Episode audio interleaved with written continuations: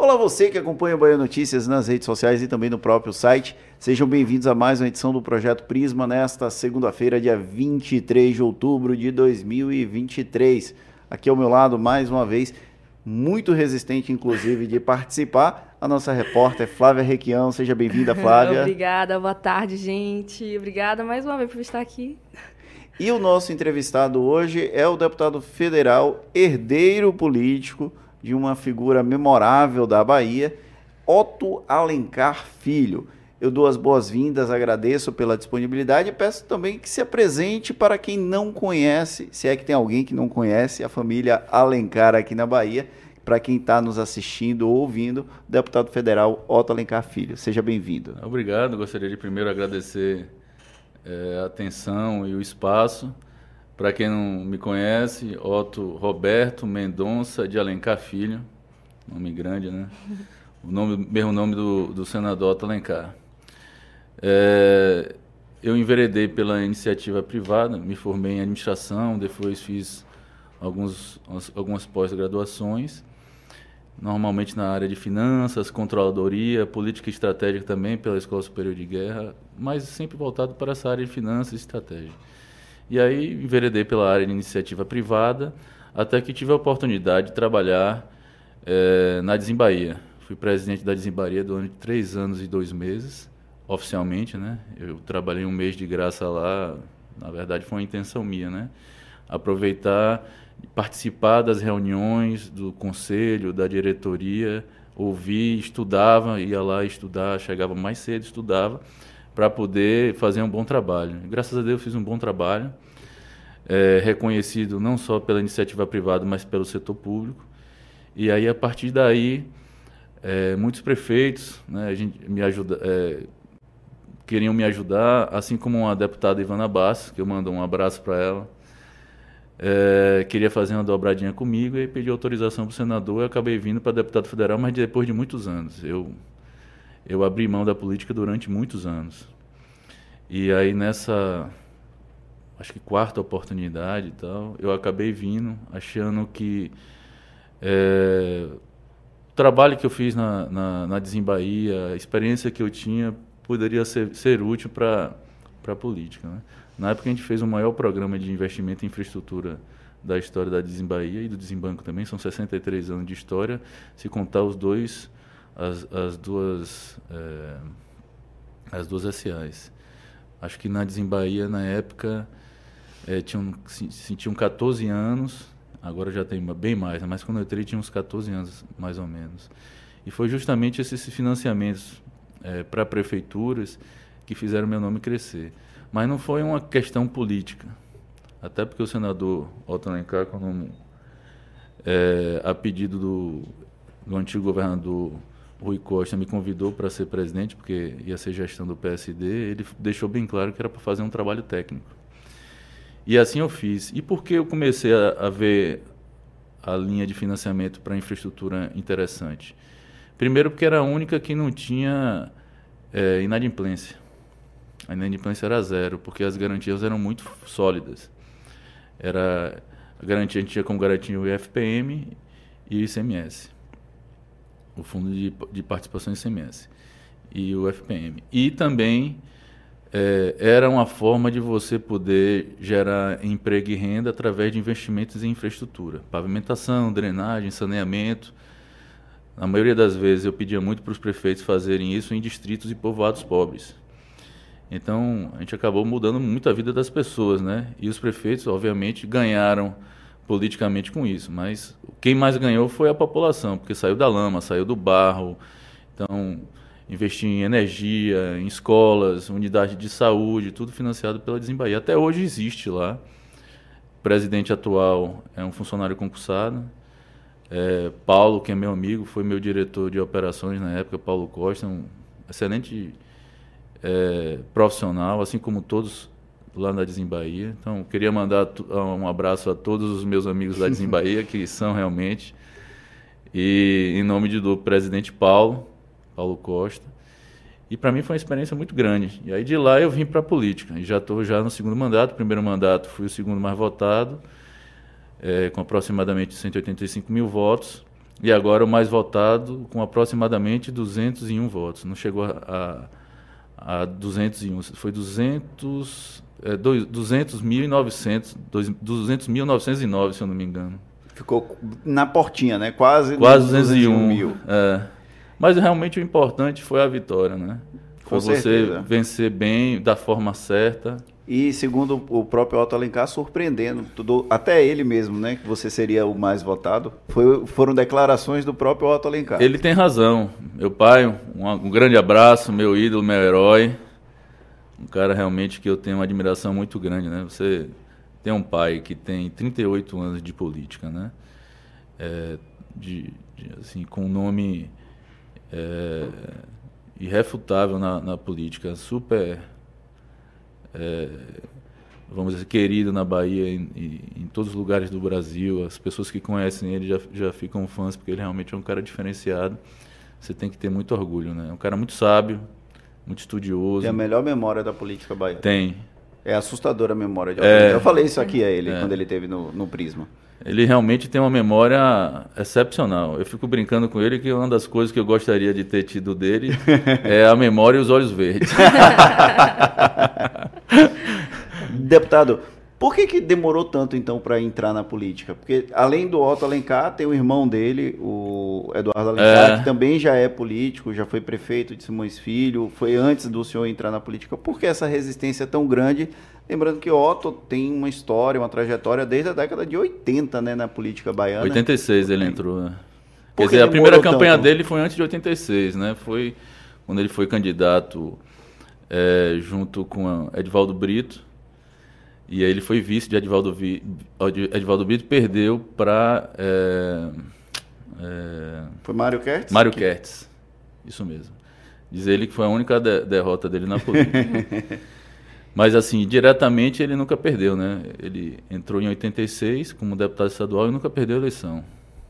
Por que o senhor demorou tanto a, a entrar, a enveredar nesse caminho da política? É, é resistência familiar, resistência pessoal? O que, Não, que é levou? questão de valores. Eu sempre ouvi é, meu pai me dizer que política era missão, não era profissão. Né? E que o bom político é aquele que, que não precisa da política para viver, que faz isso realmente por amor. Então, é, a história dele fala muito sobre o assunto, né? Ele começou como médico humanitário, ele operou mais de 10 anos para a Irmã Dulce, se eu não me engano foram 12, 11 ou 12 anos. Inclusive de depois de, de, entrar na política ele continuou operando? De graça, sim. Ele operou durante muitos anos para a Irmã Dulce, só para a Irmã Dulce, dando um plantão toda quinta-feira.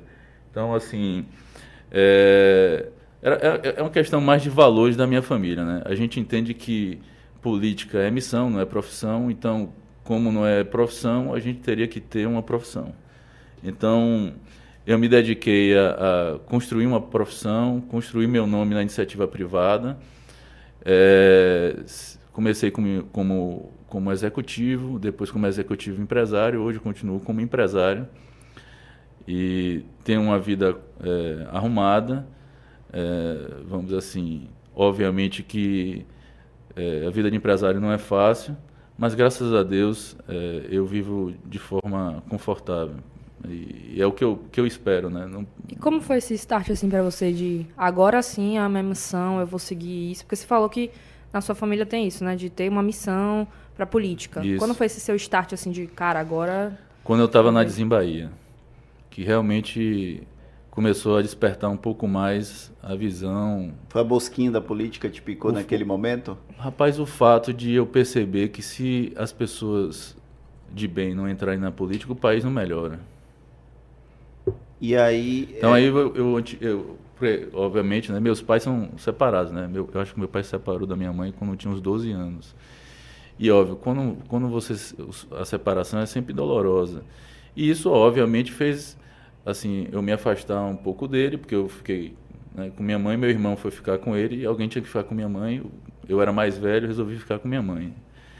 Mas mais por conta mesmo de é, não deixá-la sozinha, né?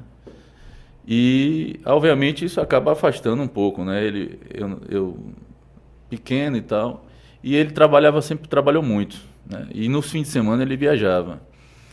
E então assim, eu, eu achava que política distanciava um pouco da família e aca acaba realmente acontecendo isso. Quando eu vim, quando eu fiquei mais maduro, entrei na Desembaía e, e comecei a conviver um pouco mais sobre a, com, a, com ele e vendo também a dificuldade dos prefeitos e tudo mais, aí eu come, comecei a enxergar um outro lado que é justamente esse.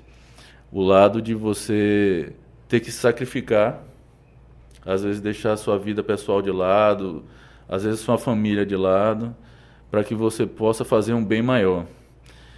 E para você, para você fazer isso, às vezes você tem que ter uma, uma realmente uma maior maturidade.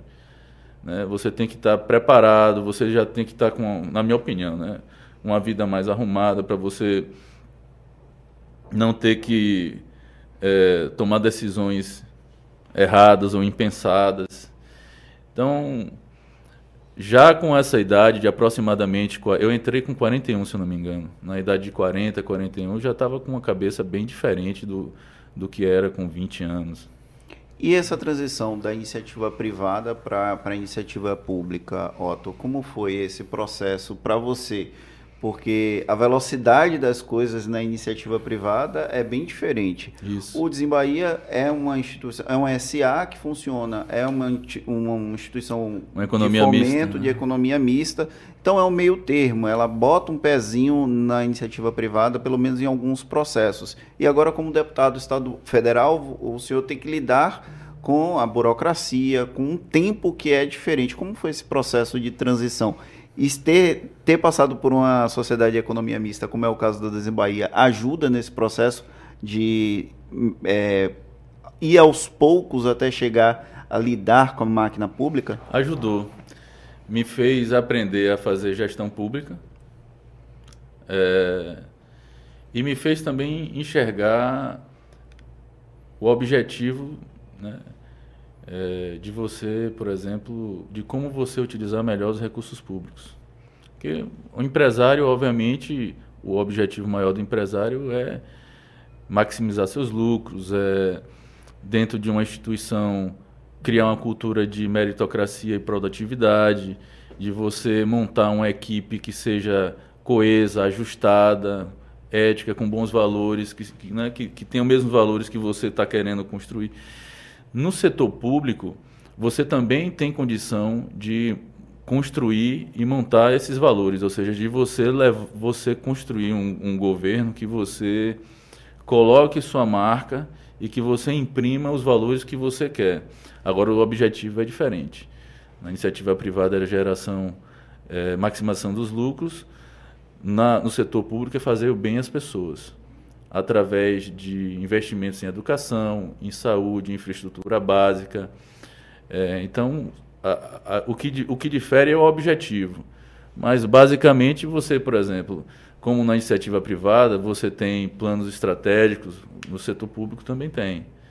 Quando você tem um. É mais difícil de serem cumpridos, né? Mas é, é uma tentativa. É porque, mas assim, todo, todo plano qualquer um que você faça, até mesmo da sua própria pessoa, ela, ela vai ter é, mudanças no caminho. Não existe um planejamento estratégico que seja perfeito. Não existe. Quem está dizendo isso está mentindo. Pode ser o maior empresário do mundo, aquele que mais, sabe, tem é, lucros, mas os, você pode ter certeza que ao longo do caminho os ajustes são importantes. Ele teve que fazer ajustes e isso é natural. Por quê? Porque os fatores são muito diversos, é, economia, é legislação, é isso, ainda mais no Brasil. Então, assim, como no setor público, a mesma coisa. Sofre também com todos esses fatores de mercado, da população, da violência, é, na, é natural. Da, da demografia, da, da, de uma série de coisas, da crescimento da população. Então, assim, do tempo, né, seca, óbvio que você, no, ao longo do caminho, você vai ter que fazer ajustes. Mas você consegue atingir o objetivo, nem sempre é, todos os objetivos num ano, mas a visão é sempre de longo prazo. Então, assim, é, eu tenho muito essa visão de longo prazo, né? De você... Ah, precisamos fazer uma estrada. Certo, mas uma estrada de 20 milhões por exemplo, como eu fiz num, num povoado, eu gosto muito dessa história porque eu estava no início da minha campanha, é, tinha, tinha, na verdade, tinha acabado de me eleger. E aí um vereador chamado Neném do Catuni é, me pediu uma estrada que ligava a BA ao, ao distrito de Catuni. Só que a estrada era 20 milhões de reais. Eu falei, pô, 20 milhões de reais é difícil para você conseguir, ainda mais né, a pedido de um vereador. Mas o que é que eu fiz? Como eu, como eu estou acostumado com a iniciativa privada, o que é que eu fiz? Vamos, vamos começar o processo. Fiz um ofício, mandei para a Secretaria de Infraestrutura, mandei para o governador na época e fui cobrando. Íamos lá, discutimos o projeto e tudo mais, e tá lá. Disse, oh, mas é para quê, né? É, foi a pedido de um vereador, mas de um vereador é. Mas vai atender uma comunidade imensa que precisa, já tá, que pede isso há 20 anos. Então, né, vamos tentar, vamos conseguir. E aí foi indo até que em um ano e meio a estrada saiu.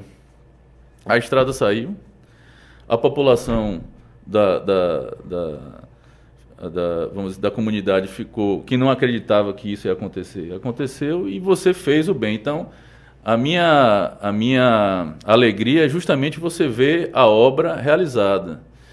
Então, eu gosto muito de trabalhar dessa forma, com projetos. Né? Você chegar no meu escritório, o vereador pedir uma obra, uma estrada, uma, uma extensão de rede de energia, uma extensão de rede de água, eu atendo todo mundo do prefeito ao, ao vice-prefeito, ao ex-prefeito ou ex-vice, ao vereador ou ex-vereador. A única coisa que eu me preocupo mais é saber se a pessoa é uma pessoa de bem, então eu avalio bastante os valores da pessoa e se ela vai ser fiel a mim. É óbvio que na política tem, é, de vez em quando, algumas traições, é, tem, mas basicamente é, eu já tenho já, por conta do senador, o conhecimento dele me facilitou. Então, assim, Muitas das pessoas que hoje trabalham, né, trabalham com ele também, e a gente já sabe que são pessoas de bem, que a gente chama de raiz, né, pessoas que já trabalham na política há muito tempo, que são sérias, que querem realmente é, é, obras, querem serviços, querem investimentos e tal, e aí a gente vai aprendendo ao longo do tempo. Então, eu, eu, eu gosto muito de fazer assim, pensar em desenvolver o Estado, em construir é, é construir uma estrada, ou seja, gerar emprego e renda. Eu gosto muito de, de ver o projeto realizado. Quando o senhor chega na Câmara dos Deputados, no primeiro momento, como oposição, o grupo político, o PSD é um partido que quase sempre está com o governo, mas no seu caso, o senhor ficou como oposição a Jair Bolsonaro é. em 2019, agora está como um, um deputado federal de governo muda alguma coisa? Eu sei que muda, muda. mas aí para ver como é que o senhor pega a sua experiência, o seu expertise de empresário e leva lá para a Câmara dos Deputados na discussão das pautas econômicas. Essa é uma das principais matérias que o senhor se interessa lá na Câmara? É, eu gosto muito é, de trabalhar. Eu, trabalho, eu, eu, tra eu, gosto muito de trabalhar nessa parte de desenvolvimento econômico e social. Né? Então, geração de emprego e renda, eu fui presidente da Comissão de Desenvolvimento, Indústria e Comércio. Hoje estou na. É, elas foram separadas, mas hoje estou na de Minas e Energia. É, na CFT, que também é uma comissão é, finanças e tributação, então é mais voltada para a parte né, econômica e tudo mais, orçamento, essas coisas. Eu gosto muito de trabalhar nessa área, desenvolvimento econômico e social, parte de finanças e tudo mais. Na época, uma boa parte do, do meu partido estava ao lado do, do ex-presidente e a gente do outro lado. Obviamente não foi fácil, foi um período muito é, nefasto, vamos dizer assim, da, da política brasileira. É, um, um momento assim bastante violento, agressivo, muito embate na Câmara e no Senado, não foi fácil. É, para você realmente, para você ser político, você realmente tem que ter muita coragem. Para combater o que é, é, injusto e errado, realmente você tem que ter muito, muita coragem. O senador Alencar teve muita coragem quando ele resolveu enfrentar o ex-presidente para que a gente pudesse ter vacina. Não foi fácil, não. É, a gente era ameaçado de morte o tempo todo, tanto eu quanto ele, nas redes sociais. Teve um episódio envolvendo o carro dele, né? Arremessaram uma garrafa d'água e atingiu o motorista. Ele relatou aqui isso no Né, a, gente já, a gente passou por muito momento, mas assim, nem, nem ele, nem eu, em momento nenhum, a gente recuou. Tanto ele na Câmara, no Senado, quanto eu na Câmara, a gente teve muito embate, mas a gente encarou mesmo, de frente não desviou ter nossas... na política naquele contexto em 2019 de alguma forma é, fez com que o senhor se tornasse um pouco mais cascadura num termo bem popular porque a, car a casca engrossa né? O encoraçado o couro fica mais grosso quando apanha digamos assim. De alguma forma contribui para você ter na uma formação na verdade eu sempre na verdade eu sempre tive um, um, perfil aguerrido porque eu pratico artes marciais desde os 12 anos de idade Então eu estou acostumado a, a, a, concorrência, a embate, a conflito, entendeu? Não, não, Para mim não é uma coisa é, do outro mundo. Por exemplo, nas artes marciais, é, eu antigamente competia, às vezes você competia com um colega e tal, mas depois saía para tomar cerveja. Então, então eu estou acostumado com o embate. Faz parte do processo, né? É. Sem problemas. Na votação da reforma tributária, teve uma questão que foi bem polêmica envolvendo o senhor. E aí, Flávia, né, Flávia? Pode, é... pode trazer a pergunta, deixa você trazer. A gente viu as discussões que teve, né? O senhor foi uma das pessoas que votou a favor, o destaque, né? Isso do. Da BYD, é, que teve é. BYD, na BYD. Aí depois teve a justificativa do seu pai. Acho que queria entender melhor como foi essa. essa foi bem situação, simples. Eu era contra ter limite para benefício fiscal. Sim. Na verdade, foi um voto de protesto. Mas eu não imaginava que ia criar tanto problema. Não é que eu seja contra benefício fiscal, pelo contrário, eu sou a favor. Eu, eu era contra ter limite e achava que isso deveria ter, ter sido mudado.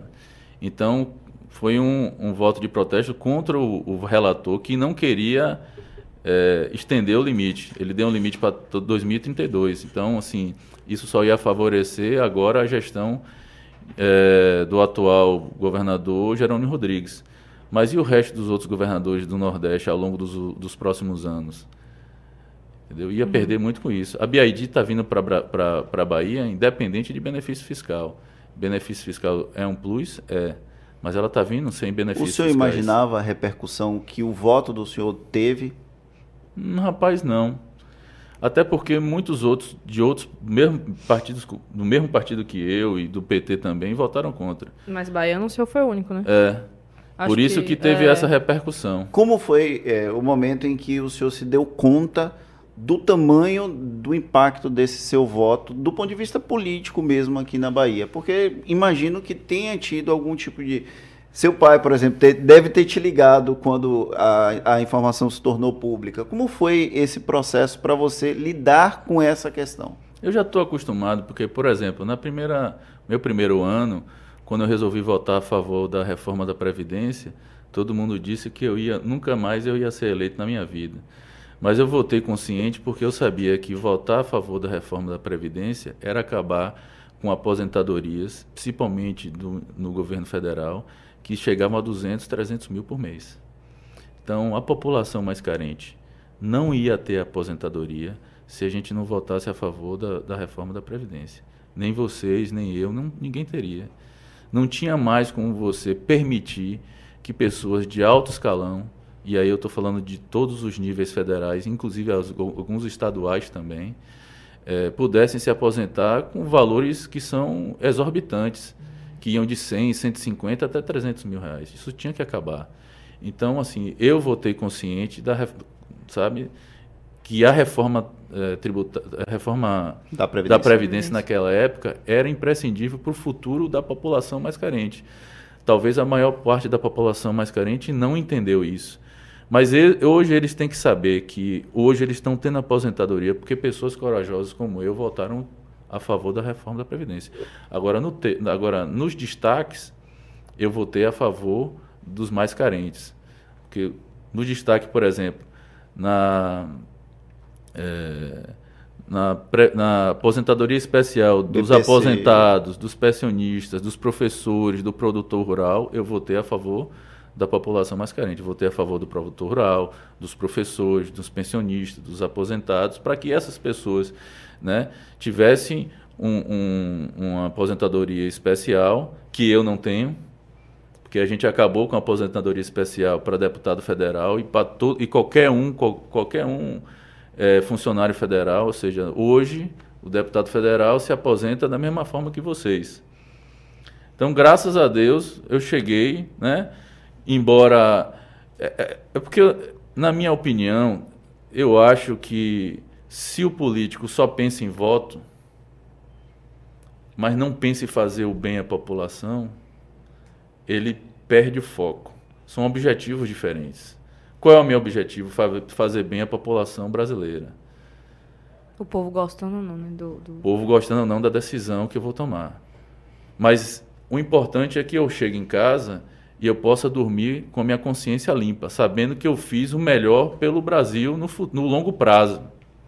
E, e como Hoje, eu, por exemplo, eu estava em Simões Filho e uma moça veio me perguntar sobre o assunto, que ela agora vai ter que é, ter mais tempo para se aposentar.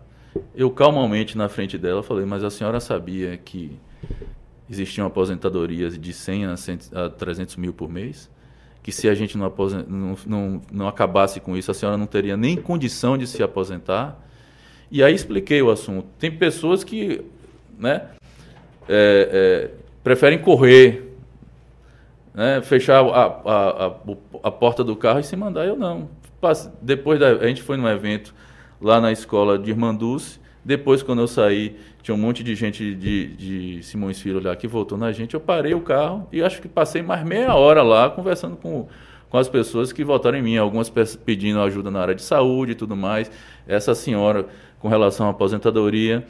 As de saúde eu tenho como ajudar. No caso da, da aposentadoria dela, eu não tenho como adiantar, porque é, uma, é, uma, é lei para todos. Não tem como fazer, não tem como mudar, não tem como voltar atrás. Eu acredito, talvez, que se, as, se a economia nossa não melhorar, talvez futuramente a gente vai ter que fazer uma outra reforma da Previdência. E, inclusive, é quase que um processo natural. Com o envelhecimento da população, a gente tem que fazer ajustes na Previdência com uma frequência grande. É. Por mais que a gente não desejaria, não goste, né? nós é. não gostamos disso. Mas você sabe, vocês são pessoas assim que têm, obviamente, um, uma visão mais esclarecida da, da, das coisas. Mas, assim é, a, a, população hoje brasileira ela já está sofrendo demais, né? A gente tem que dar um jeito de a gente mudar o rumo do país. Eu acho que o, o, o, o custo Brasil é muito grande porque o custo da máquina pública ainda é muito grande. A gente tem que reduzir a máquina pública, entendeu? Tra transformar ela numa, numa, numa, numa, numa ferramenta mais eficiente. Agora, eu não sou, por exemplo, como a maioria dos meus colegas é, da direita são, é, do tipo, ah, vamos privatizar tudo. Também não é assim. Eu sou a favor de privatização? Sou. Da maioria das privatizações, sim. Mas tem algumas que eu acho que não devem ser privatizadas. Por exemplo, eu votei contra a privatização da Eletrobras. Tem setores que são estratégicos.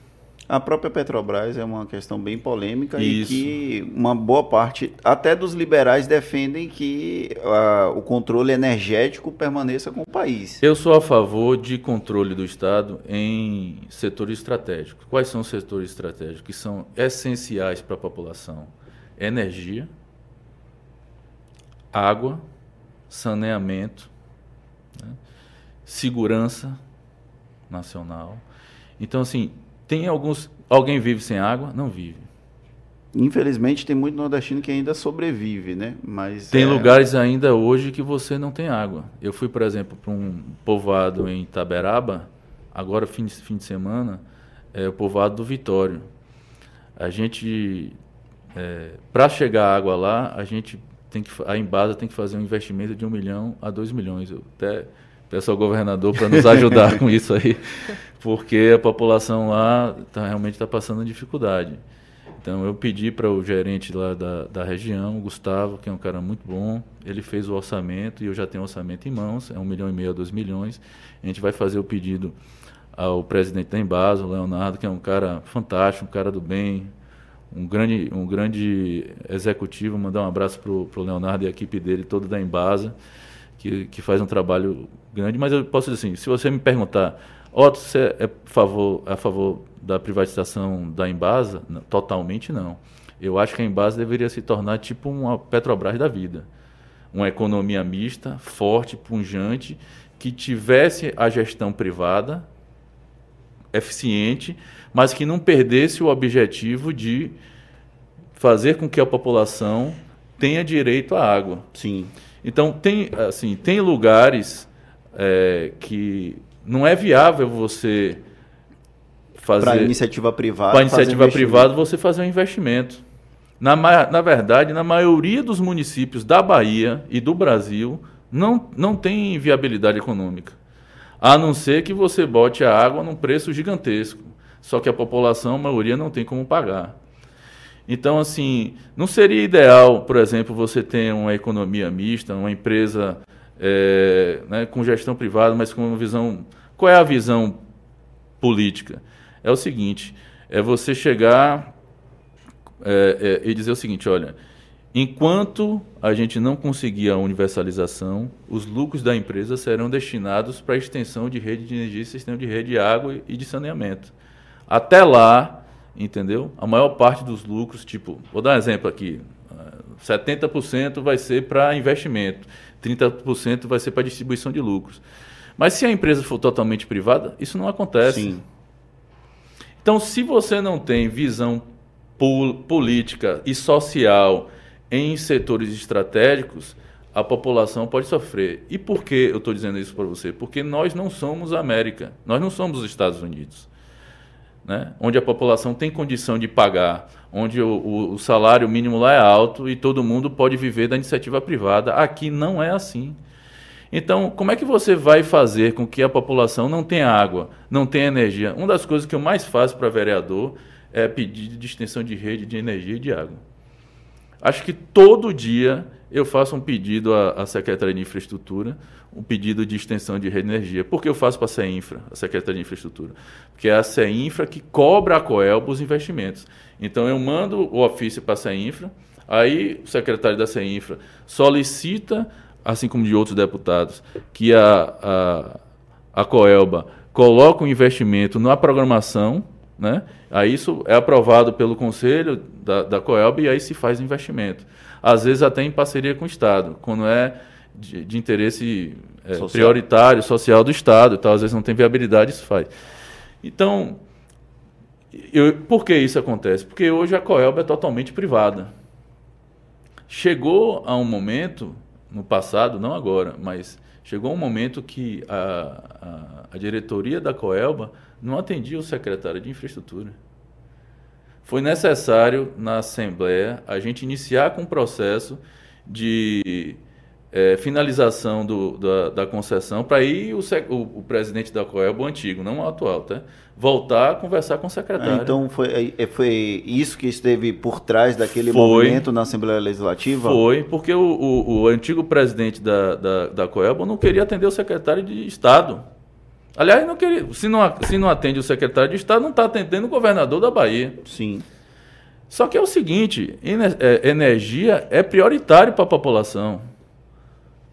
Então, como é que você pode privatizar totalmente setores que a população tem necessidade básica? Né? básica? Você vive sem energia? Não, não vive sem energia. Antigamente se vivia, né? É. Hoje, a, a, hoje ninguém consegue ver energia porque nós estamos em outra época, outro mundo. As pessoas estão acostumadas, acostumadas com, com, vamos dizer assim, com esse conforto. É, uma qualidade é, de vida, né? Eu qualidade de vida. Antigamente você fazia no interior, era muito comum, né? Você é, usar lampião. Meu pai passou muito por isso, né? Lampião, é, fazer comida com, com madeira, fogão a lenha e tal. Mas hoje não, não, não, não existe isso mais. Eu, eu já, já até compartilhei aqui no Prisma que eu tive uma discussão com um casal de Santa Catarina, num desses hotéis que eu fui com minha esposa, e aí eles estavam criticando porque os, se, na visão do pessoal do Sul, é, os nordestinos são dependentes economicamente do governo, aquela lógica do mama nas tetas do governo, que sempre me incomodou. E aí eu perguntei: há quantas gerações a sua família tem acesso à água encanada? Aí o cara respondeu: acho que desde as minha, do meu bisavô. Eu disse: pois é, aqui no Nordeste tem pessoas que até hoje não têm acesso à água. Então é algo que é tão basilar, tão, tão essencial para a vida e que muita gente sequer tem acesso. Às vezes as pessoas esquecem que os estados do Sul, principalmente São Paulo, eles foram os estados mais beneficiados na história do Brasil, com benefícios fiscais, sabe? For, é, na época era São Paulo e Rio de Janeiro. Então tudo primeiro ia para lá, as indústrias iam para lá, porque era aquela aquela política café com leite, né? Você tinha ali São Paulo que comandava tudo, junto com Minas Gerais e Rio de Janeiro, tudo ia para lá e, os, e o Nordeste era esquecido. Então, assim, todas as indústrias, os benefícios fiscais, tudo ia para São Paulo. Então, é natural que São Paulo tenha criado uma infraestrutura totalmente diferente dos estados do Nordeste. E é por isso que eu acho que benefício fiscal para os estados do Nordeste não pode ter limite.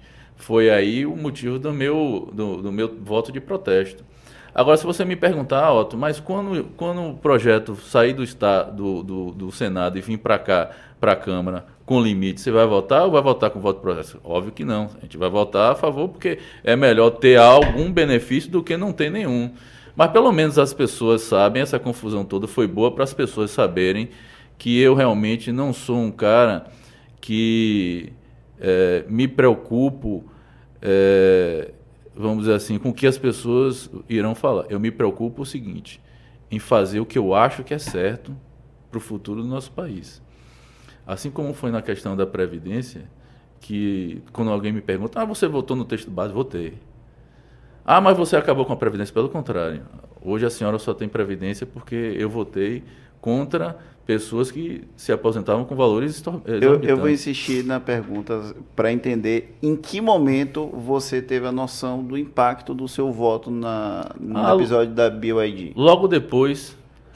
Mas assim, sinceramente, isso foi mais na, nas redes sociais, nos jornais, porque minhas lideranças, nenhuma me perguntou sobre o assunto. Por quê? Porque me conhece conhece a história minha e a do meu pai. Sabe que a gente é pessoa. Nem, eu juro a você, os prefeitos nem estavam aí com, preocupados com o assunto. Pelo contrário, eu pergunto, ó, oh, tô aí do seu lado, você está certo mesmo, não deveria ter limite nenhum. Entendeu? Não sei. Então, assim, eu me preocupo muito é com o dia a dia. É trabalhar, é atender, é resolver problemas. Quando você faz todos os dias o seu melhor, né? atende as pessoas com educação, com respeito, com vontade realmente de resolver os problemas dela, delas, entendeu? Você acaba ganhando não um líder político, uma liderança política, sim um amigo. Então eu, tenho, eu, eu, eu, eu faço política mesma, da mesma forma como meu pai fez, porque foi assim que, eu, que ele me ensinou e foi assim que eu vi fazendo. Ele tem amigos que votam nele há 38 anos, ele tem 38 anos de política. 38 anos o cara vota nele, por quê? Porque ele foi fiel ao cara, o cara é fiel a ele. Eles são amigos.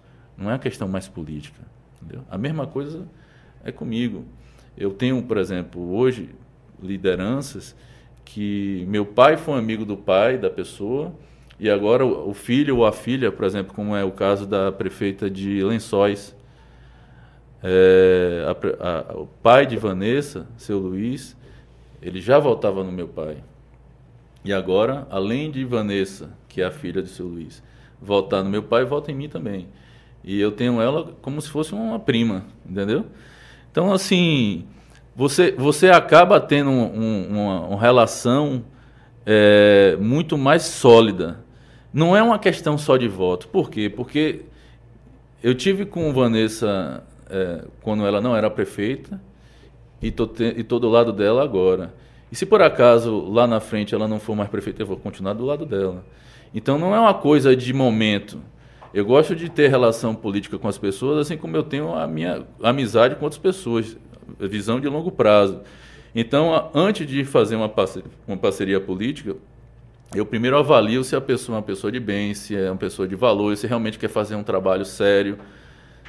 Se for, eu vou. Né? Se for dessa forma, beleza. Se não for, eu, eu tô fora. A gente teve em 2022 aqui na Bahia um episódio que foi é, mais ou menos assim.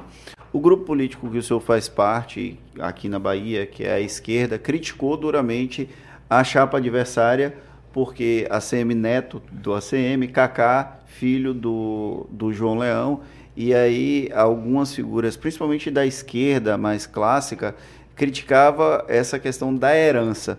O senhor usa a herança a seu favor, é, cita com frequência Otto Alencar, que é uma figura é, incrível, é, é, é ímpar. É ímpar. É, Ele eu, é um Otto Alencar é uma figura, cara fora da curva, é. não é para ser meu pai mãe, mas é meu pai não, mas é, realmente é um cara diferenciado, um cara de muita sabedoria. E aí é uma discussão que, que eu, eu já trouxe inclusive com o Mário Negromonte Júnior aqui, essa questão da herança política, porque tem algumas figuras que acham que filhos de políticos não necessariamente deveriam ser políticos, quando na verdade acaba sendo uma inspiração. Você quer ser o que seu pai já foi ou o que seu pai é na vida. Como é que funciona isso para o senhor? Essa crítica, às vezes recorrente, principalmente da esquerda, é, de heranças políticas, de pais que passam votos para os filhos. Isso chega a incomodar o senhor? Não, porque, por exemplo, vamos lá. Vamos dizer que você é um advogado de sucesso. Vamos dizer que você é um jornalista de sucesso, como é? Deus te ouça. e vamos dizer que seu filho vê você como um modelo, um herói, e resolve querer ser é, jornalista. Ele tem um, vamos dizer assim, ele tem, ele tem muito mais chance de ser um jornalista melhor do que outros que o pai não é, que o pai não é jornalista. A mesma coisa acontece, por exemplo, com um advogado. Então você vê um advogado de nome, né? Vai ser muito mais fácil. Ele pode ser qualquer outra coisa, mas se ele resolver querer ser advogado, ele também vai ter muita facilidade. Isso é natural. A mesma coisa acontece às vezes com um filho de político. No meu caso, por exemplo, eu, cheguei muito tarde. A maioria dos meus colegas entraram na política muito novo. Eu não, fui com mais, aproximadamente, acho que ganhei com 41 anos, se não me engano. Então eu cheguei tarde. Mas assim, eu vejo o meu pai como um, um exemplo. Não só ele, mas também meu tio Eduardo, como um exemplo. Então, é natural que hoje, que eu tenho uma vida mais arrumada, eu possa me sacrificar um pouco pelo minha, meu estado e pelo, pelo país. Então, assim, isso me dá orgulho. Uma vez eu, eu, eu batendo um papo no, no, é, num, num podcast também, no, na rádio, aí me perguntaram, porque tinham estavam querendo criar um. Estavam pensando no projeto de lei de impedir filho de político de ser político. Eu falei, e vem cá, imagine a gente fazer um projeto de lei de impedir filho de jornalista de ser jornalista, ou filho de juiz ser advogado ou ser juiz. Então, assim, você vai podar o direito de liberdade da pessoa de escolher ser o que quer? Porque uma parte também dos filhos de político não entram para a política porque vem o pai se sacrificar tanto, vê o pai sofrer tanto que desistem de ser filhos de político, de ser político, na verdade. É natural, como às vezes, por exemplo, meu pai é médico, eu sou administrador. Eu poderia ter seguido a carreira dele com o meu irmão é, mais novo, Daniel, resolveu querer ser. Mas não, não Ele era. Ele é ortopedista como pai? Ele é ortopedista.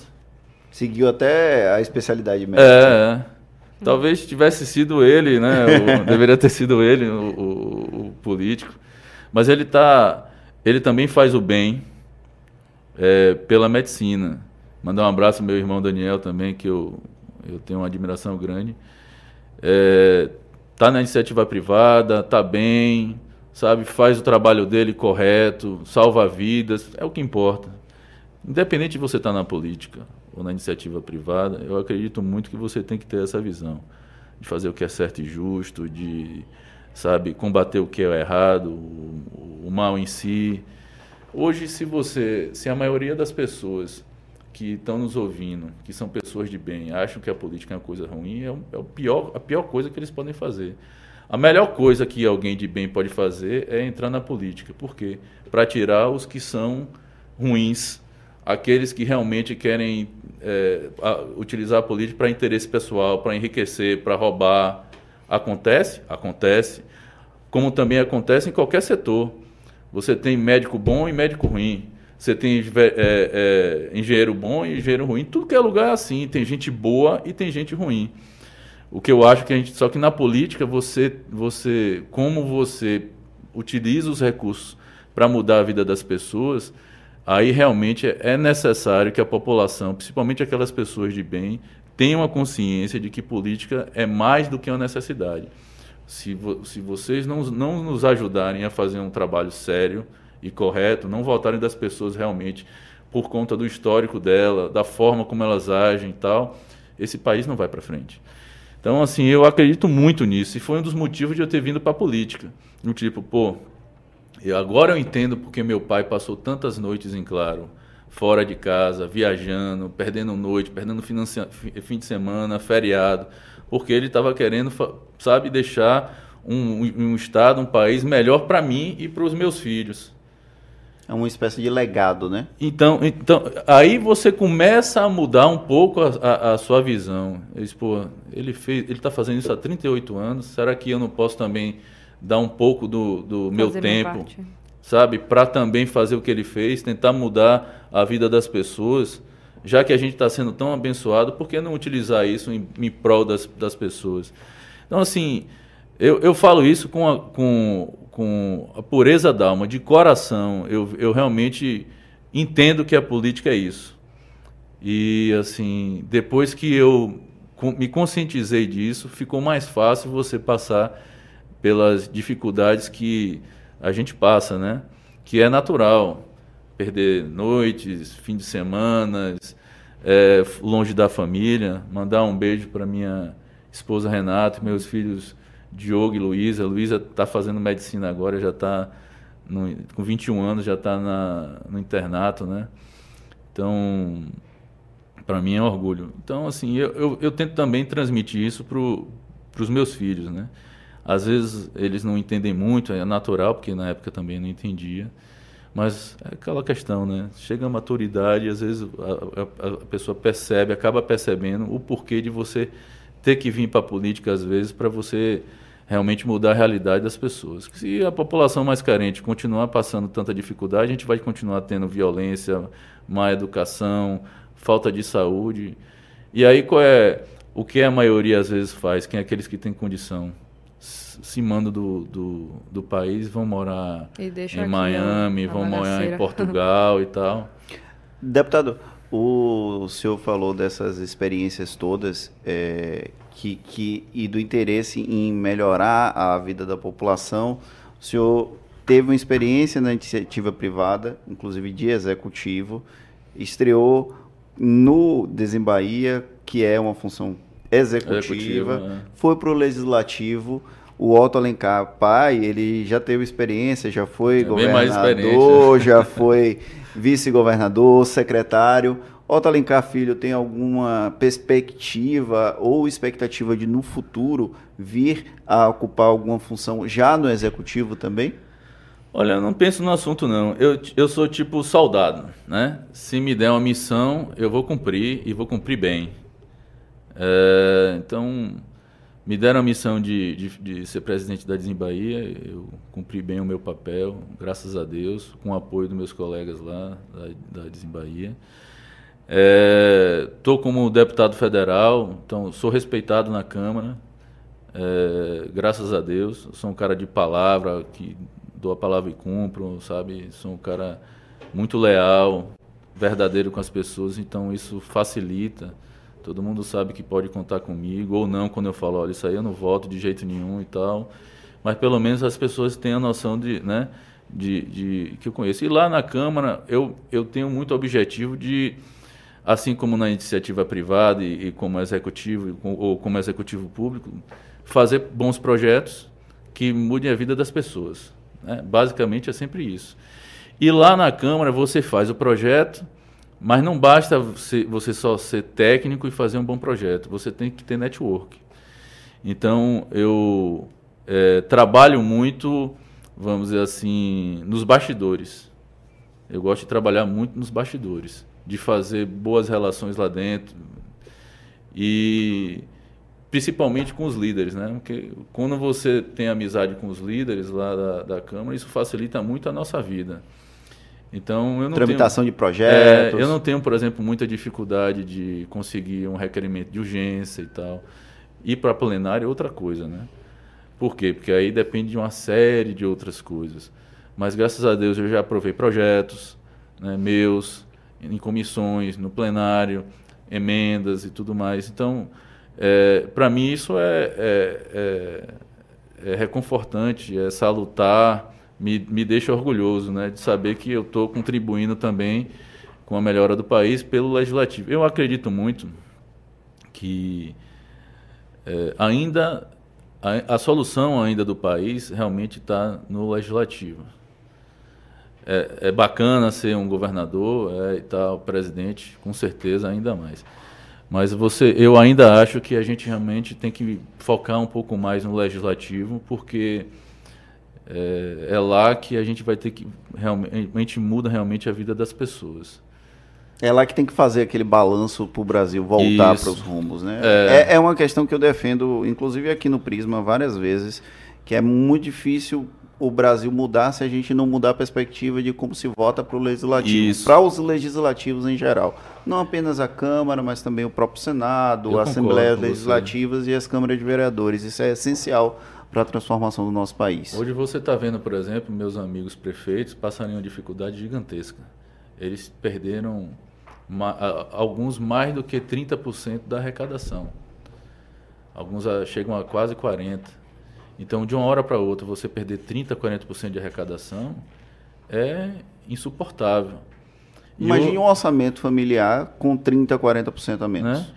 E você leva em consideração que você eles teve um aumento de custo, principalmente de folha, com, proje com projetos como foram aprovados. Que piso eu, dos professores, piso da enfermagem. Isso, que eu aprovei, inclusive. Mas agora, por exemplo, está na hora de a gente ajudar o governo federal a Câmara e o Senado ajudar os nossos prefeitos a terem um, um mais receita. Então, é, nós estamos lutando agora para que essa antecipação do ICMS ocorra ainda esse ano. Sou a favor da redução do, do, do ISS das prefeituras, porque realmente a situação é crítica e as pessoas moram nos municípios, né? E hoje a situação dos prefeitos é penosa. Então eu acho que na Câmara, no Senado e o governo federal tem que ter sensibilidade para agora ajudar os prefeitos, para que os prefeitos continuem dando para a população saúde de qualidade, né, educação de qualidade, infraestrutura básica, que é o mínimo que a população, um salário dignos. Então, assim, geração de emprego e renda. É, então, lá na Câmara, por exemplo, os projetos que estão lá, que são, que são é, de interesse dos prefeitos, para mim hoje são, são os mais importantes. Né? A pauta municipalista hoje, para mim, é essencial. E eu espero muito que ano que vem o governo federal, já que a gente conseguiu resolver o problema do orçamento, eles se voltem para ajudar os prefeitos, porque esse ano não deu era arrumando a casa, a gente precisava aprovar a reforma tributária, o arcabouço fiscal, resolver a questão do orçamento. A gente ainda não aprovou o orçamento do ano que vem, tem que. A própria reforma tributária ainda não foi aprovada. Pois é. Então, isso tudo, esses projetos, é, vamos dizer assim, orçamentários e fiscais, vão dar ao governo federal ano que vem a possibilidade de investir muito mais. Está vindo o PAC, junto com a Minha Casa Minha Vida é, se avalia investimentos de mais de 2 trilhões de reais, então isso vai gerar muito emprego e renda para a população. Com isso, a gente acredita que vai aumentar o consumo da população mais carente. Faz a né? economia girar. Né? E aí a economia gira. Junto com essas outras é, decisões que nós vamos tomar na Câmara e no Senado, para a gente conseguir colocar o país no prumo e, principalmente, dar o conforto aos prefeitos hoje para que eles continuem fazendo um, um bom trabalho. Isso, para mim, é essencial. Então essa e aí como é que você realmente resolve isso? Só se você for deputado federal ou senador. E não vai ser um ano só. Tem muita coisa por fazer. Muita coisa para resolver. E as eleições só acontecem a cada quatro anos. Entendeu? Então, assim, eu, por exemplo, é, sou a favor de não ter é, cargo vitalício. Nenhum cargo vitalício. Em tribunal de contas, lugar nenhum. Nem no Supremo. No, eu, não, eu acho que deveria ser, por exemplo, um prazo como é dos senadores. De oito anos ou dez anos mas tem que ter um limite. Você tem que ter oxigenação, pessoas novas que possam entrar com uma cabeça nova e que possam querer mudar realmente as coisas. Que é natural, a gente vem de uma cultura Essa diferente pauta dos nossos é tratada pais, como avós. pauta anti-supremo, né? Tá, inclusive em debate lá no Senado, porque é, é reativa ao Supremo Tribunal Federal, no caso dessa questão do, do limite da idade. Esse é um problema de ser discutido no atual contexto? Olha, eu acho que é, você deve discutir é, as questões que realmente são de interesse do país. Eu não vejo como salutar uma pessoa é, passar, sei lá, 30, 40 anos no Supremo. Vitalício, sabe? é natural da pessoa acabar se acostumando com um poder gigantesco. Mas é, e às vezes é esse sabe... debate acontecer da forma como está acontecendo, apresentado inclusive como uma pauta anti-STF, de, um, de, uma forma não, não, acaba prejudicando um debate que é importante? Eu acho que não, porque, por exemplo, em alguns, alguns momentos o STF resolveu começar a legislar e você precisa ter equilíbrio entre os poderes. Está na Constituição. Então, a Câmara e o Senado, ela tem que. Ela, é, é, é responsabilidade nossa equilibrar os poderes. Se o executivo está, é, vamos dizer assim, apertando demais, a gente tem que resolver. Se o, o, o judiciário está, sabe, apertando demais, quem é que tem que resolver? Somos nós, Câmara e Senado. Quem é o representante do povo? Está na Câmara e está no Senado.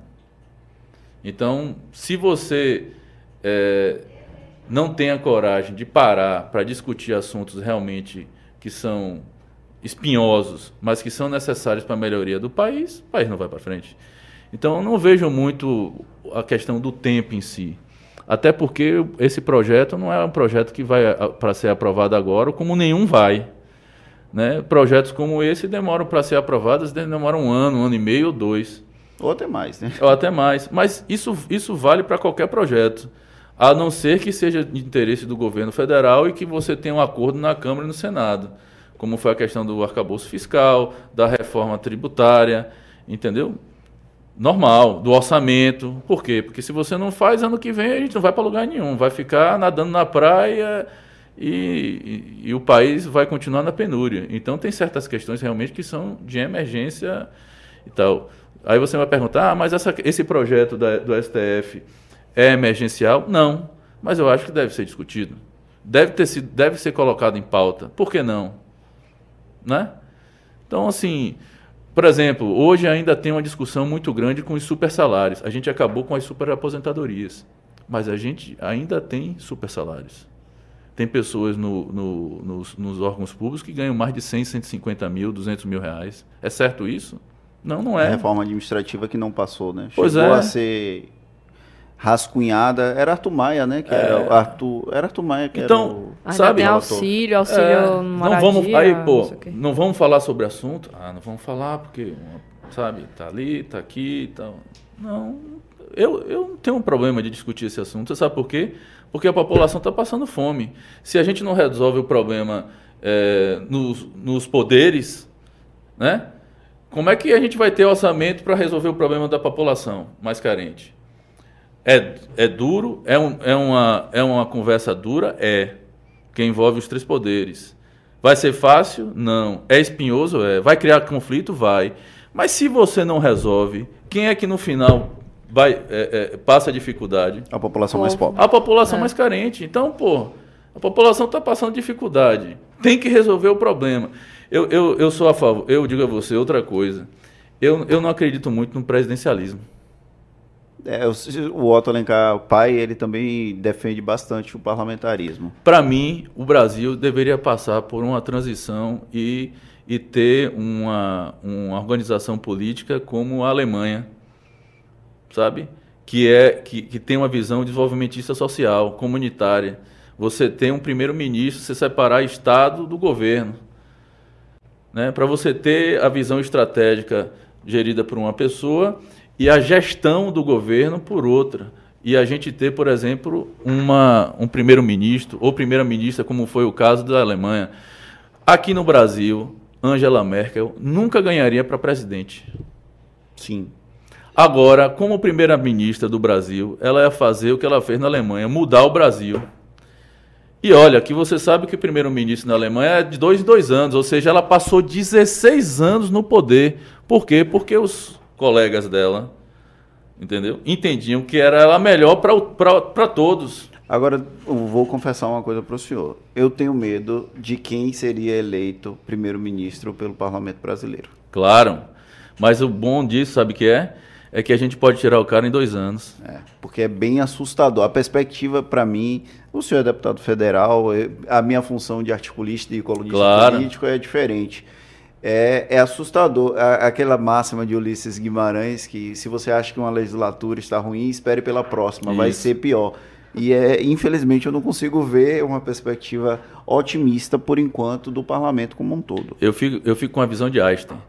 Não adianta nada você fazer todos os dias a mesma coisa e esperar resultados diferentes.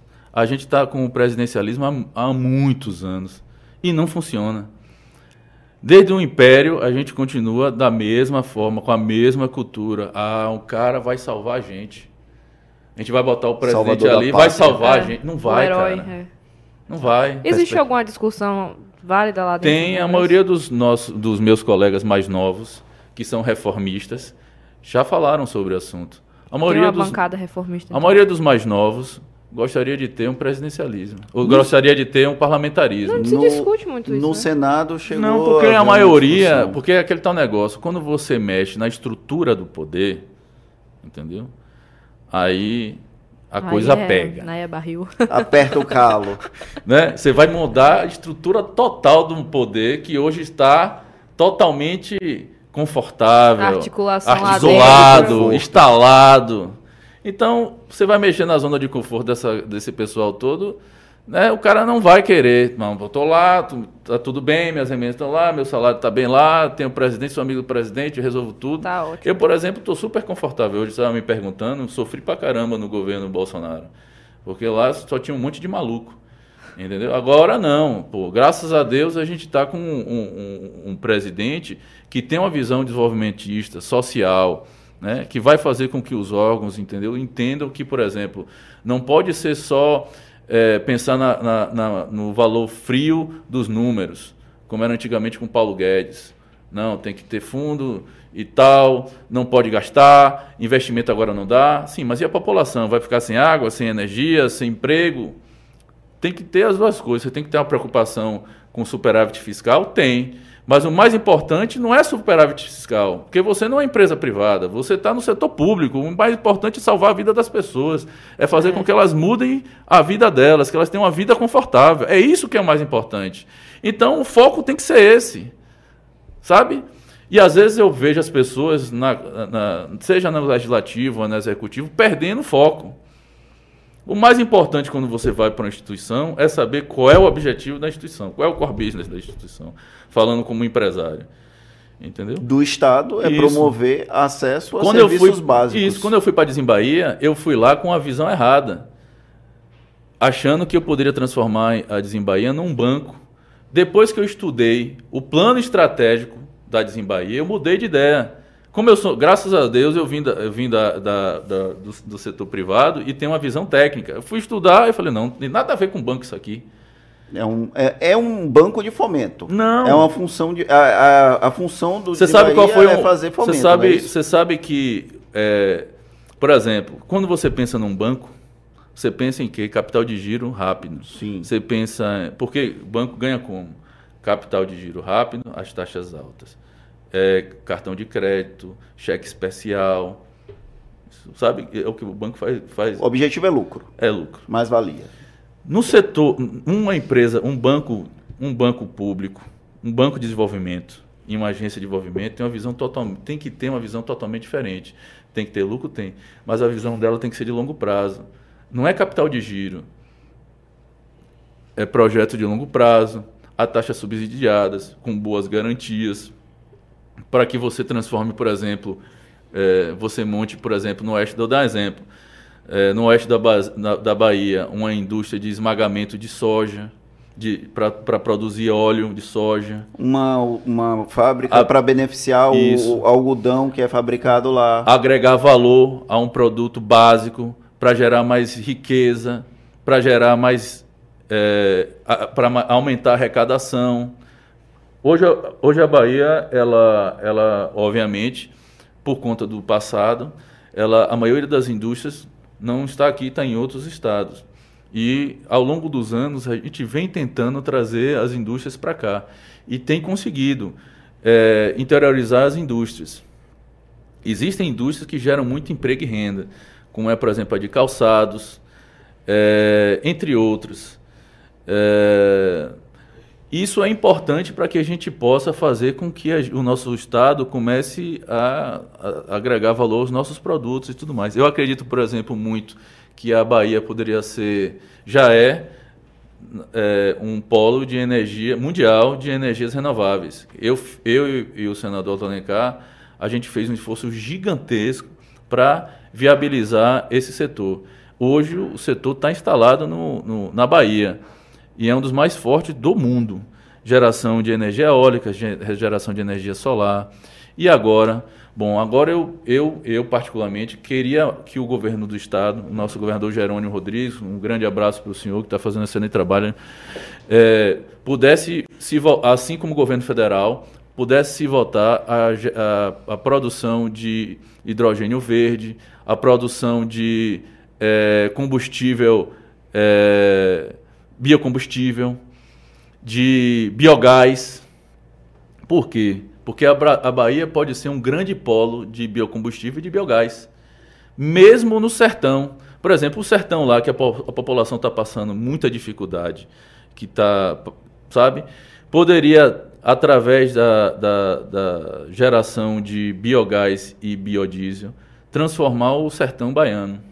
Eu entrevistei o presidente da FIEB, que vai ser o presidente da CNI, o Ricardo Alban, e aí ele fala sobre o uso do agave, Isso. inclusive nos linhões de transmissão de energia eólica, que vai poder ser simultâneo, ocupar o mesmo espaço físico, e com isso gerar emprego e renda na região do Cisal, na região do semiárido, que é uma região extremamente pobre e que demanda esse tipo de serviço. O Senai Cimatec está desenvolvendo tecnologia para isso. Isso é, isso, na minha opinião, é o futuro da Bahia você pegar um, um, uma planta como o agave, né, que é o que faz o sisal, e fazer com que o agave ele produza é, com biocombustível e outra, o agave ele, ele é um dos mais, é, vamos dizer assim, é, é, um, é, o produto vegetal com maior capacidade de geração de, de biodiesel, de, bio, de biocombustível, vamos dizer assim, não biodiesel, mas biocombustível em geral.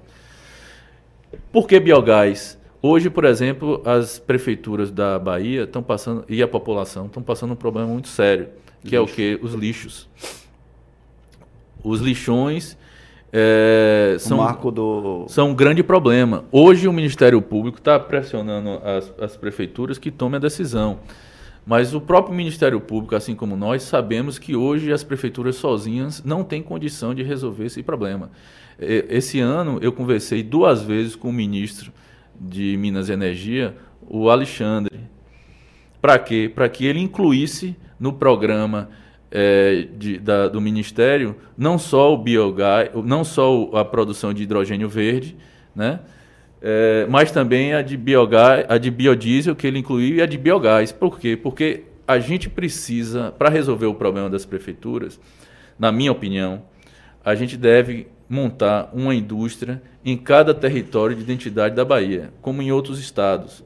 Aqui nós temos 27 territórios de identidade. Se você monta uma indústria dessa, aí você consegue viabilizar uma indústria de processamento de lixo que gera biogás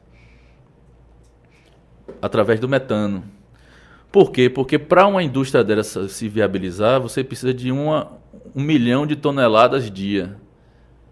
As cidades então pequenas você, não, mas não, se você pega um território de identidade, você consegue. Consegue. Gerar. Então a gente poderia fazer isso através dos consórcios. Antigamente a gente não podia. Agora tem. Agora você tem os consórcios. Então hoje a gente poderia utilizar os consórcios para que os consórcios simplesmente licitassem a implantação de uma indústria no território de identidade para que ele possa processar, processar o lixo e eles pagarem uma taxa pelo processamento de lixo. Por quê? Porque a indústria só, ela não sobrevive sem a taxa municipal. Mas hoje você já tem condição, porque você tem taxa de saneamento e de lixo. Então você pode destinar essa taxa para pagar as indústrias. E isso foi uma discussão que eu tive é, ainda com o antigo governador Rui, Rui, Costa, e a gente começou a iniciar o projeto na SEDUR, né? mas foi um projeto embrionário. Só que eu conversei com o ministro é, Alexandre para que ele possa fazer isso, um projeto nacional não é só o resolver o problema da Bahia, mas é resolver, resolver o problema dos prefeitos do Brasil. E resolver um problema que é imprescindível para o futuro do, do da, da nossa geração, que é a questão ambiental, sustentável. Ou seja, a gente precisa resolver o problema dos lixos. Por quê? Porque a gente está vendo que cada vez mais o ambiente está sendo é, destruído, a temperatura do mundo está aumentando. Isso vai fazer com que a partir de agora a gente tenha problemas muito graves, como foi, por exemplo, o, a, é, o que aconteceu na Amazônia. Que a, quem imaginar que a Amazônia está passando seca? É uma situação. É coisa impensável. Então, assim, dá para esperar? Não. é, eu, eu sei que é uma coisa discutida há muito tempo, né? Pelo menos de, desde a Eco 92, da Rio 92, né, que a gente ouve falar sobre Isso. esse assunto e não se avança. São... Mas eu acho que o presidente do Brasil, o presidente Lula, é, junto com os ministros mais importantes nessa área, né, o, presidente, o vice-presidente Geraldo Alckmin, eu também já conversei com ele sobre o assunto, ele é um, um interessado no assunto, assim como é o Alexandre. Eu acho que o presidente Lula, os governadores do Brasil, independente de partido, entendeu? E os prefeitos deveriam se unir para começar realmente a resolver o problema do lixo no Brasil. E eu acho que a melhor opção é essa. É a gente, porque o pessoal, por exemplo, pensou em parceria público-privada, em concessões. Eu não acho uma boa. Eu digo para vocês porque quando eu fui presidente da Bahia, eu fiz o primeiro MBA do Brasil em parcerias públicas, privadas e concessões, em parceria com a Fiesp e a London School of Economics. Eu viabilizei o, o, o, a, a, primeira, é, a primeira turma. Agora, né, o pessoal agora tomou a, a, empresa, quer dizer, o projeto tomou corpo. o MBA hoje é um sucesso nacional de concessões e parcerias público-privadas. E todas as parcerias públicas, privadas e concessões da Bahia passaram pela Desembahia. Passaram pela Desembahia e pela Secretaria de, da Fazenda. É, mandar um abraço para o meu amigo secretário Manuel Vitório, que é um craque, foi meu presidente do conselho lá, me ajudou muito. E tem uma estrutura de parcerias públicas-privadas dentro da Cefaz, um pessoal muito competente.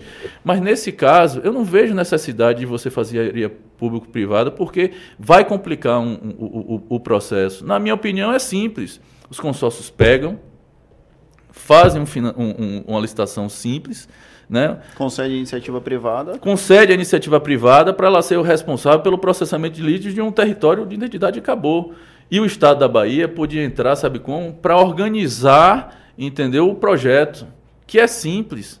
Né? Como, talvez ajudar. Como o Estado faz talvez, com as policlínicas. Isso, talvez sabe, dar um, um, um, percentual também, porque já que a gente está falando de governo, vai resolver o problema do governo, poderia fazer como está fazendo com as policlínicas. O Estado pagar uma parte, não precisa ser tudo, mas uma parte para viabilizar o projeto junto com as prefeituras. Mas era importante que o governo do Estado, que o nosso governador Jerônimo, parasse para resolver esse assunto, né, junto com o governo federal. E hoje a gente tem essa possibilidade. Né? A gente tem lá o, o, o ministro é, Rui Costa na Casa Civil, o presidente Lula do nosso lado, o governador Jerônimo. Então, assim, a gente tem, tem a faca e o queijo na mão. E eu me preocupo muito com essas questões de longo prazo. Não é só o hoje, né? Óbvio, hoje você tem que fazer, você tem que viver o presente, porque se ninguém vive de passado nem de futuro. Você tem que fazer seu, seu futuro hoje, trabalhando, consolidando sua, a, a, a sua, essas decisões através de ações, porque a vida é ação, a vida é realização. A vida não é teoria, é prática, é fazer, é realizar. Se você faz isso todo dia, com, tomando decisões boas, você vai se dar bem na sua vida. Agora, a gente também tem que pensar no futuro. Eu, eu me preocupo muito, e o senador vem falando muito isso sobre, esse assunto. Né? Meu pai vem brigando muito sobre a questão da água. E a água e saneamento tem tudo a ver. Ele defende muito a questão do São Francisco. Claro. E ele sabe, como eu sei, que recuperação das matas ciliares e nascentes, recuperação dos rios, investimento em saneamento, investimento em tratamento de água é essencial para a população não só agora, mas no futuro. E isso por não isso vai que nós voltamos privada. Não vai. Por isso que nós voltamos contra a privatização total do setor, setor público. Para mim, a gente deveria fazer o seguinte: deveria ter privatizado da seguinte forma, com um modelo como a Petrobras. Assim também eu penso como gás. Gás também é um, é um, é um, é um setor estratégico. Então você vai privatizar totalmente o combustível do Brasil, o petróleo, o gás, vai botar na mão de quem? De chineses, né? de, de americanos, de alemães. Nada contra esses caras. Eles podem vir para investir aqui no Brasil. Mas não para controlar. Mas não para controlar. É diferente de você, por exemplo, estar tá montando uma montadora. Uma montadora é um setor estratégico? Não. A população vive sem carro? Vive. Agora, sem água não vive, energia não vive, saneamento não vive. Então, eu, eu tenho muito essa visão. Nem 8, nem 80. Porque, às vezes, a, a, infelizmente, o povo brasileiro, ele, ele polarizou. Ou é você de direita, ou é você de esquerda. Eu não sou assim. Eu sou pelo bom senso. Que falta muito bom senso, viu? Pois doutor? é, eu sou pelo bom senso. Tem coisas boas na direita? Tem. Tem coisas boas na esquerda? Tem. Como também tem coisas ruins. Eu acho que a gente tem que achar o bom senso para o bem do nosso país. Deputado, uma das questões que a gente tem discutido e tem visto antecipação envolve diretamente uma pessoa que é líder da bancada do PSD lá na Câmara dos Deputados, que é a sucessão do Arthur Lira e o Antônio Brito é uma figura que é cotada e que é citada com uma certa frequência apesar de muitos analistas considerarem que o Elmar Nascimento tem uma certa, um certo favoritismo por ter uma predileção do Arthur Lira. O senhor tem acompanhado essas conversas? O PSD vai reivindicar uma das casas no Congresso Nacional? Com certeza. O PSD é um partido muito respeitado porque nós não somos fisiologistas. Lá nós temos muito bons profissionais, é um partido é um partido eclético. Você tem pessoas um pouco mais para a esquerda, outros para a direita, outros de centro social, como é meu caso, que sou de bom senso. Mas quer queira quer não, você tem pessoas muito técnicas, muito boas lá. Na Câmara, Antônio Brito, que é um líder é, super respeitado e que tem muita chance de ser o presidente da Câmara. Como no, no Senado, o PSD tem o senador Otto Alencar, que também é muito bem quisto, não só pela esquerda, como pela direita também, e que tem muita chance de ser o pre presidente do Senado. Mas a gente sabe que é o seguinte: não dá para o PSD, assim como também não dá para a União Brasil, ter os dois. Ou a gente tem um Senado e perde a Câmara, ou a gente fica com a Câmara e ganha o Senado. Mas que o PSD está no páreo, com certeza absoluta. Eu, eu digo a você, é, o senador Otto Alencar tem muita chance de vencer uh, o Senado lá. Né? Então, de, vai, vai depender de uma série de questões. O momento não é agora. Mas, por exemplo, o senador Otto Alencar, eu aprendi muito com ele. Ele é de missão. Ele não vai discutir o assunto agora, até porque não cabe. A eleição é só em fevereiro de 2025. É, mas se Lula chegar assim para ele e falar, Otto, eu preciso de você, eu quero que você seja o candidato do Senado, entendeu? Para mim, é, eu, eu, preciso lhe dar essa missão, é capaz de ele aceitar. é capaz. Não estou dizendo que será que ele pode, vai aceitar ou não, mas é capaz sim. E outra, ele é um cara gabaritado para isso, porque ele tem, ele é respeitado dos dois lados. Assim como é também Antônio Brito. Lá no Senado, ou lá na Câmara, Antônio Brito, é, junto com é, Marcos Pereira e Isnaldo do MDB, também se tornam, na minha opinião, imbatíveis. Se juntam os três. Se que... juntam os três, MDB, é... PSD e Republicanos. Republicanos, eu, eu acho que serão imbatíveis. Mas aí é aquele tal negócio. É difícil você ter uma conjunção dois de fatores assim, né? Da mesma um casa. Um no Senado do PSD do e lá na partido. Câmara. Isso é Improvável. Improvável, muito improvável. Já aconteceu no passado recente Já. com o Rodrigo Maia e o Davi Alcolumbre. No primeiro bienio da legislatura passada, mas é algo bem incomum. É, é impossível? Não, mas é improvável. Flávia, mais alguma pergunta da parte mais Acho séria? não, a minha última era essa que você. Eu roubei. Fez, desculpa, roubou. desculpa. Ele roubou. Eu mandei as perguntas antes para ele, ele roubou. Na cara dura. Faz parte. Deputado, aqui no Projeto Prisma a gente também pergunta coisas sobre a vida pessoal para desconstruir a imagem dos políticos. Ah, tranquilo. E aí uma das perguntas que a gente faz é o que é que a pessoa gosta de beber quando ela não está no exercício das funções políticas. O senhor gosta de beber? Rapaz, eu, eu bebo, eu não sou muito de beber muito, não. Embora eu seja bastante forte ao álcool, mas assim, eu não sou de beber muito, não. Mas normalmente, eu, eu, atualmente, eu bebo vinho. Né? É especialista em vinho ou bebe qualquer um? Eu conheço um pouco porque eu fui, eu fui, sócio de um, de um restaurante há muito tempo atrás, não sou mais, e aí a, acabei aprendendo. Mas assim, é, realmente é que vinho é uma coisa que você, é, você, você tem, que, tem que agradar seu paladar sabe? Eu não vou muito naquele negócio de vinho caro. Tem eu, vinhos baratos que são muito bons. É, eu sou mais do vinho que, que, que sabe que é bom para o paladar. Tem alguma uva predileta, alguma localização não, geográfica? Não. Tem vinhos que eu gosto mais, tem outros que, assim, por exemplo, eu gosto muito do Gran é o inimigo, é o Chapilho, que é um Cabernet Franc. É, o Nicolas é muito bom. Né? Mas você, por exemplo, né, custa o quê? Uns 200, 300 reais mais ou menos. Mas tem é, vinhos, por exemplo, mais baratos, de 100 a 150, que são tão bons quanto. Então, assim, depende muito do gosto. Eu gosto, por exemplo, de beber muito vinho, vinho português, que é sempre um corte, um blend. Né? É Ant raro. Antigamente, no passado, ninguém gostava de corte blend, né? Porque achava que não, só pode ser Malbec, só pode ser Cabernet Franc. Não, eu gosto muito de vinhos de corte, inclusive procuro vinhos de corte, porque é o seguinte, quando o vinho é de corte ou é blend, é porque teve o trabalho do enólogo. Então o enólogo se deu ao trabalho de tirar as proporções, as proporções ruins do vinho e consertá-lo. Então, assim, eu já bebi. É uma boa perspectiva, eu nunca tinha pensado nisso. Mas é. É porque você, você tem que lembrar para o seguinte: pô, você está bebendo um vinho de corte, um vinho, um blend, o enólogo, ele mostra o trabalho dele ali, de verdade.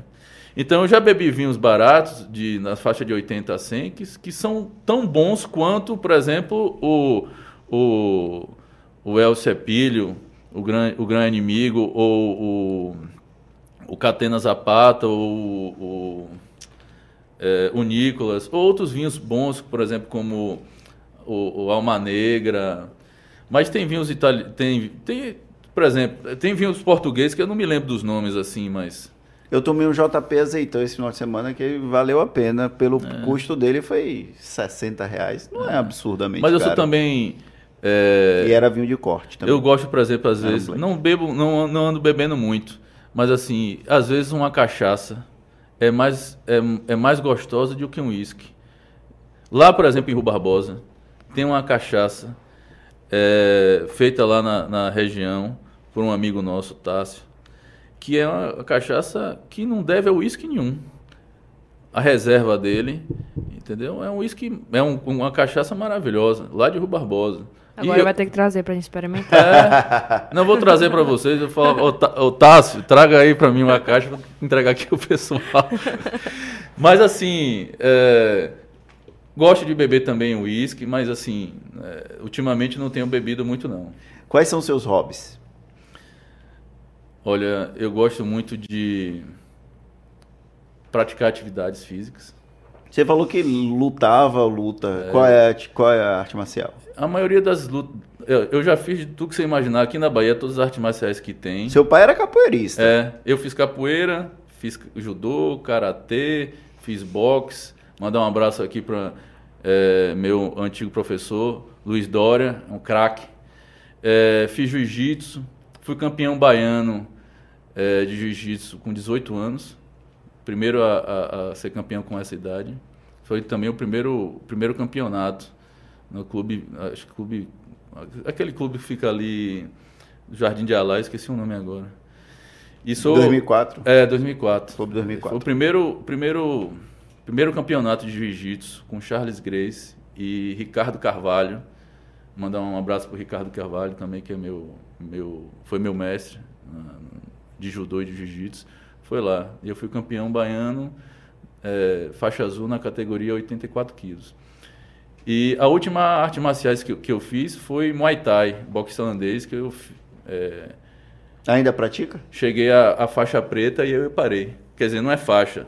A gente chama de prajed ou kruang. É um, um, um uma abraçadeira. É uma assim. abraçadeira assim. que você coloca no braço, né? Aí você tem a preta e depois tem preta e branca que é mestre. Eu cheguei a preta, mas a, não deu tempo para fazer mais porque é, foi, na, foi já na época de que eu estava indo para a eleição, um pouco antes. Aí a eleição desarruma Aí tudo. desarrumou tudo. Mas até hoje eu faço musculação. Eu sempre fiz. Comecei aos 17 anos, né? Porque normalmente você faz a, a, a arte marcial junto com musculação. É, é, natural, por causa da questão de, de desempenho e tal. E aí continuo fazendo musculação quatro às vezes por semana. Normalmente quatro cinco vezes por semana, quando dá. Depende da agenda em Brasília e daqui. É. Né? Leitura. Eu, eu, gosto de ler bastante. Tem algum gênero ou algo assim? Uh, eu gosto muito de ler sobre investimento, economia, estratégia. É, Leitura técnica, né? É. Sou. É, de ler tipo é, O Segredo da Mente Milionária, é, um livro que eu gosto muito, que eu indico a todo mundo, Feitas para Durar. Você já leu esse livro? Não. Feitas para Durar é um livro excelente, que fala de empresas que, que duraram é, mais de 50 anos, tipo Coca-Cola, 3M e tudo mais, e por que elas chegaram a, a, essa longevidade. a essa longevidade. Basicamente era por conta, o Walmart, basicamente era por conta dos valores que foram dos, dos, dos seus fundadores. fundadores. Eles consolidaram uma, em sua maioria, eles consolidaram uma, é, uma política de meritocracia, de produtividade, de criatividade, é, de bons valores, de ética, de atendimento ao cliente, né?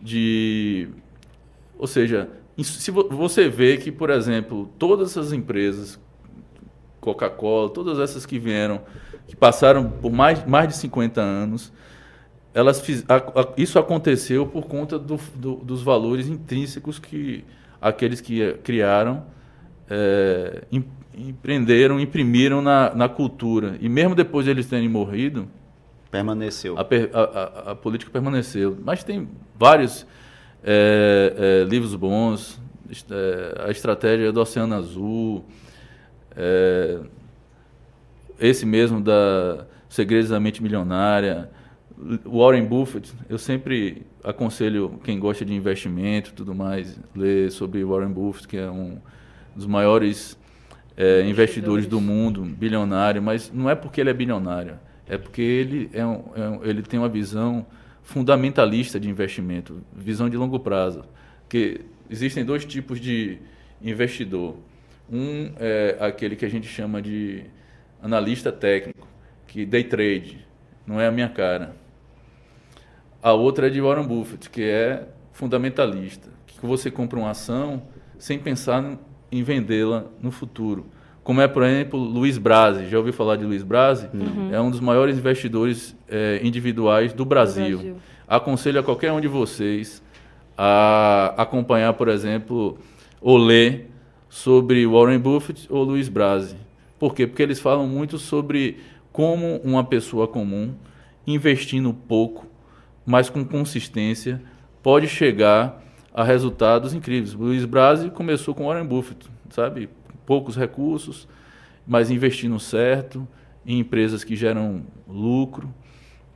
Flávia acompanhou bastante esse mercado financeiro é, da BP. De, de então você sabe que eu, do, do, que eu estou falando. Sei, sei. Ela foi repórter de mercado financeiro é. um tempo. E lá, tanto o Warren Buffett quanto o Luiz Brasi, eles falam muito do, do foco, do objetivo. Por exemplo, é, escolha uma empresa que dá lucros há muito tempo. Vou dar um exemplo. O Bradesco. O Bradesco dá lucro mensal. Então, não tem um negócio que você abra que você vai investir, certo? E vai ter lucro no mesmo mês. Não existe. Não existe vírgula. Existem empresas que estão na bolsa de valores e que dão lucros mensais, como o Bradesco. Então, se você todo mês comprar as ações do Bradesco, certo? E reinvestir o lucro delas em ações automaticamente, você pode fazer isso. No futuro, você vai ter uma aposentadoria garantida. Uma boa É melhor do que você, por exemplo, tentar arriscar abrir um negócio que você não conhece às vezes, que você vai ter que investir e não sabe se vai ter lucro. Basicamente é isso. Então, por exemplo, é, você pode investir ou em ações. Ah, mas ações é, é arriscado. Depende da forma como você vai investir. Se você quer investir, tipo, como um especulador, comprar para ganhar é, no, no, no, no ganho de capital, aí provavelmente ou você fica rico ou você quebra. E muitos ficaram ricos e quebraram. Quem ganha com day trade é corretora. Por quê? Porque recebe o seu percentual pela Falar administração. de day trade é polêmico. né? Pode dar treta. Pode dar treta. Agora, se você que realmente, por que isso? Por que eu falo isso para você? Porque você tem que comprar uma ação, uma ação como se você, você, você, você, por exemplo, porra, eu quero ser banqueiro. A visão é essa, tá? Que eu vou lhe dizer. Cara, eu quero ser banqueiro. Então compre uma ação no Bradesco. Você virou banqueiro. Na verdade, você virou sócio de um banco. Certo? Não deixa de ser banqueiro, né? É. Ah, mas eu só tenho uma ação. Mas hoje você é sócio de um banco. Então, ela está te dando lucro mensal. O que é que você vai fazer? Ah, eu quero ter 10 mil ações. Eu quero ter 100 mil ações. Por exemplo, dá um exemplo. Ah, o Bradesco ele tem um lucro anual de 2 a 3 reais. Certo? Por ação. Por ação. Se você, ao longo da sua vida, comprar 100 mil ações, você vai ter 200 a 300 mil por ano. É um salário de. Bem maior que jornalista. É. Mas para você fazer isso, você vai ter que investir 3 milhões ao longo da sua vida. Talvez. Depende do, da, do, do valor da ação. Por exemplo, hoje a ação está 14 reais. Então seria 1 milhão e 400, 1 milhão e meio para ter 200 mil por, me, por ano ou 30 mil por ano. Não é um bom negócio? Excelente, cara. Se você fazer as contas aí, dá 17% ao ano. É, verdade. Não é ruim, não. Eu sei porque eu faço esses cálculos sempre, porque como eu sou investidor, né, investidor. também? Eu sou investidor, invisto nas minhas empresas. Já investi muito em ações e me dei bem. Por quê? Porque eu não investia como day trade. Quando o país quebrava, eu comprava ações. Quando estava bem, eu comp... aí eu parava de comprar. E aí eu fiz uma carteira. Depois eu resolvi vender a carteira para investir nas minhas empresas. Só mudei o, o tipo, a perspectiva a, a, de a investimento. perspectiva de investimento. Algumas deram certo, outras deram errado. Mas faz é parte do, do risco, Faz né? parte do risco. É. Mas, por exemplo, para quem, para vocês que estão me ouvindo e tal, e não sabem o que fazer com dinheiro, investir, se tem muito medo, não, não, não tem uma característica de, de de aguentar pressão. Eu, eu sou um cara que aguenta pressão, porque as ações iam para cima e iam para baixo, não estava nem aí. Meu, meu objetivo não era esse. Meu objetivo era fazer uma carteira de longo prazo. Aí está a diferença. Durante cinco anos eu fui comprando, comprando, comprando, não estava nem aí. O, o mercado subia, descia, estava nem aí. Depois é que o mercado ficou muito forte, eu estava querendo investir em, em, em minhas empresas, vendi e acabou. Filmes e séries. Eu gosto mais de filmes é, históricos, tipo Coração Valente, O Patriota, é, o, o é, porra, agora me esqueci do. Medievais mais para essa o área. filme de, de, aquele de Russell Crowe que Gladiador. Gladiador. Filmes, Estão até fazendo um remake dele. É, filmes antigos, filmes que, que falam sobre ou séries antigas que falam sobre coisas que realmente aconteceram. Séries, por exemplo, como The Tudors. Eu gosto mais de coisas. The Crown também? The Crown. The Crown não, não é muito a minha cara, não. eu não assisti, não, eu tô brincando. The Crown não é minha cara, não. Mas é porque ele tem uma perspectiva histórica. Também, é, mas assim, eu gosto muito de ler sobre biografia. Então, leio muito sobre biografia. Eu gosto muito de ler sobre coisas que realmente aconteceram no mundo. Entendi. Sabe? Acho que eu peguei um, um pouco isso do, do senador, que, que conhece a uhum. história de Roma de, de, de trás para frente. Eu li muito livro sobre Roma, sobre César. Quem teve aqui falou Marco que Antônio. uma série sobre a história de Roma foi Adolfo Menezes. Ele chegou aqui e disse que assistiu duas vezes a mesma série com 500 episódios. Você tá doido que eu não vou assistir isso tudo? Não tenho essa paciência toda, não. Mas tem livros legais, por exemplo, As 48 Leis do Poder. Você já leu? Sun Tzu, né? Não, aí é, é Arte da Guerra. Arte da Guerra. Arte da Guerra, por exemplo, eu tenho um de cabeceira no meu escritório. Medo, viu? Qual a playlist de Otto Filho? É, eu gosto muito de rock antigo, sertanejo, reggae. Bem eclético. Muito eclético. P é, MPB, rock brasileiro. Culinária, você gosta de cozinhar ou de comer? Comer. Eu sou descendente de italiano. Tenho até passaporte, né?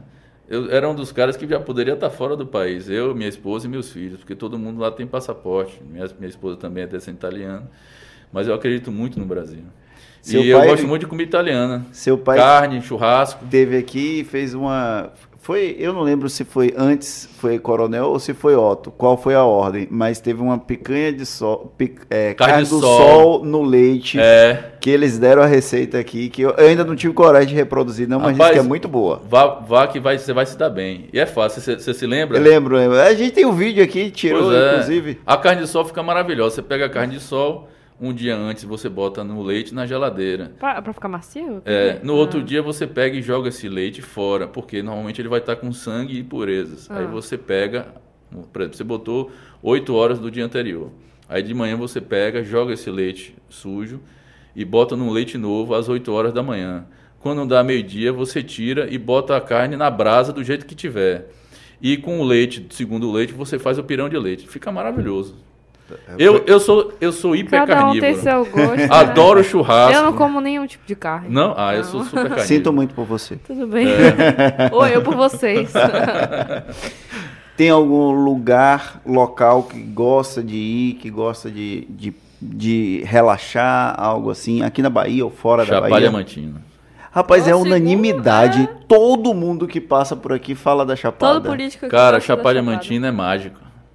Eu gosto de ir lá porque eu fico desligado. É isso, é mágico, é mágico.